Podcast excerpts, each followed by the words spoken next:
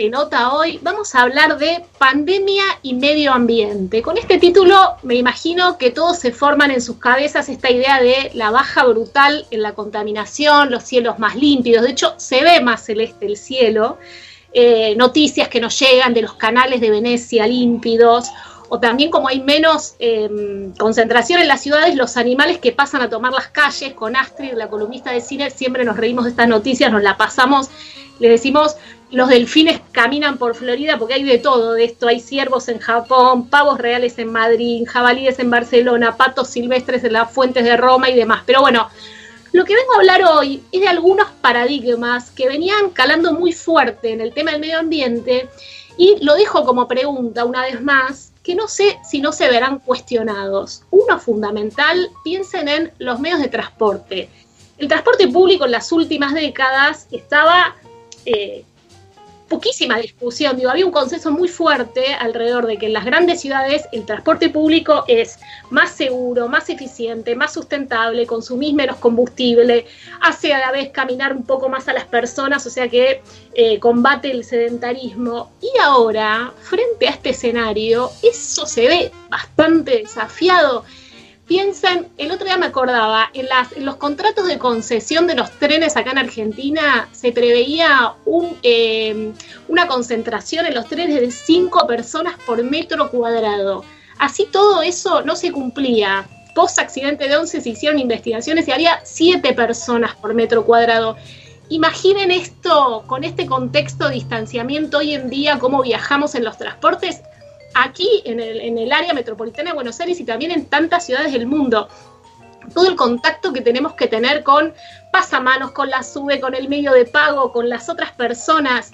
Es realmente muy difícil pensar cómo va em, vamos a empezar a salir de esta cuarentena, eh, volviendo cada vez más a la actividad y usando nuestros medios de transporte que presenta un desafío logístico sin precedentes. Hay que acomodar a la gente adentro de los coches, hay que organizar los flujos, hay que organizar las esperas, porque vos podés decir, bueno, sale, van todos sentaditos, limpio el coche, las puntas y en el medio si quiero, pero todo eso también te va acumulando gente en las esperas.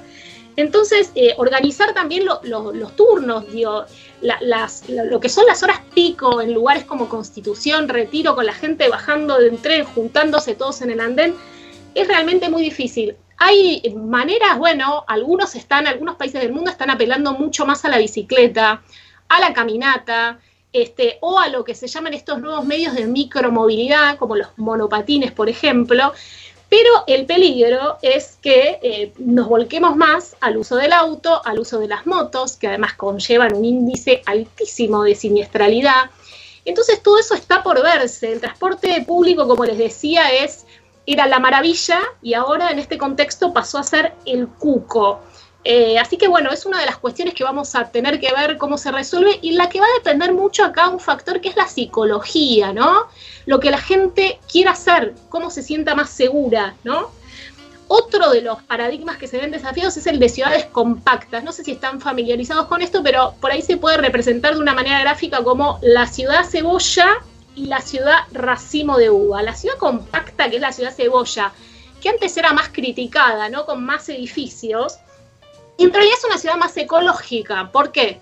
Porque en realidad eh, te, te moves menos, digo, en, cantidad de kilómetros, por ejemplo, para ir a, a tu lugar de laburo, o a tu lugar de estudio, o ir al médico, eh, en cambio, la ciudad Racimo de Uva es donde vas teniendo distintos centros, pero te obliga a moverte más, es la ciudad extendida, ¿no? Vivís en Pilar y te vas todos los días a laburar al microcentro, mayormente en tu auto particular, aunque también puede ser en medios de transporte público, no, mayormente no, pues en medios de transporte público también en esta ciudad la gente viaja muchísimo. Entonces, y encima esa extensión eh, por lo general se hace sobre tierras que cumplen una función ambiental. Entonces, por eso también está cuestionado. En general se presentaba más los countries como, bueno, está cerca de la naturaleza, pero en realidad la ciudad más ecológica, como les digo, es la compacta. ¿Qué pasa ahora con esto? Y estamos todos más juntitos en esta pandemia, ¿no? De hecho, ahora estamos pensando cómo organizar las salidas y bueno, y nos enfrentamos con que en, lugares donde estamos muy, muy juntitos, yo pienso todo el tiempo en, lugares como, no sé si ahí cerca de la estación Belgrano C,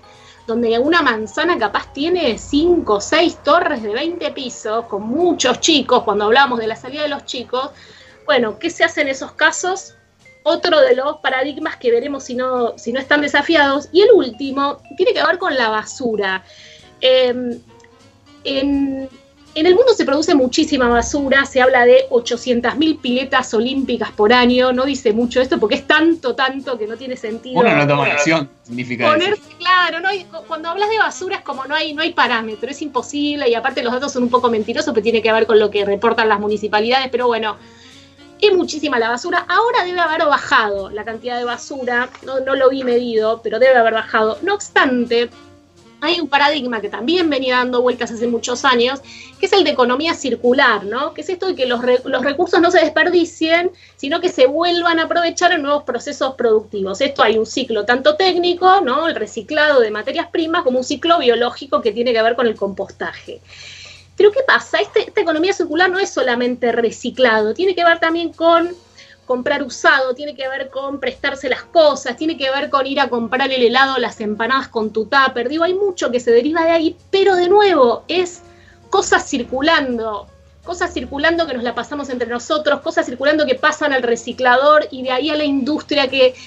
Entonces, uno lo piensa, esto que estaba tan claro, que es así, que todos hablábamos de economía circular y criticábamos la incineración como no es el horror.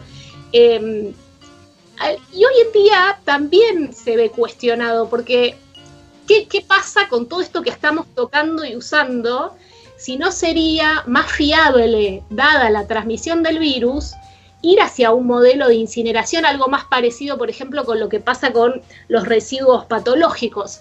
No lo sé, está todo patas para arriba, no tengo una respuesta clara, no sé si alguien la tiene francamente, pero me parece que son cuestiones que van a estar dando vuelta en la agenda del medio ambiente, te diría que en los próximos meses.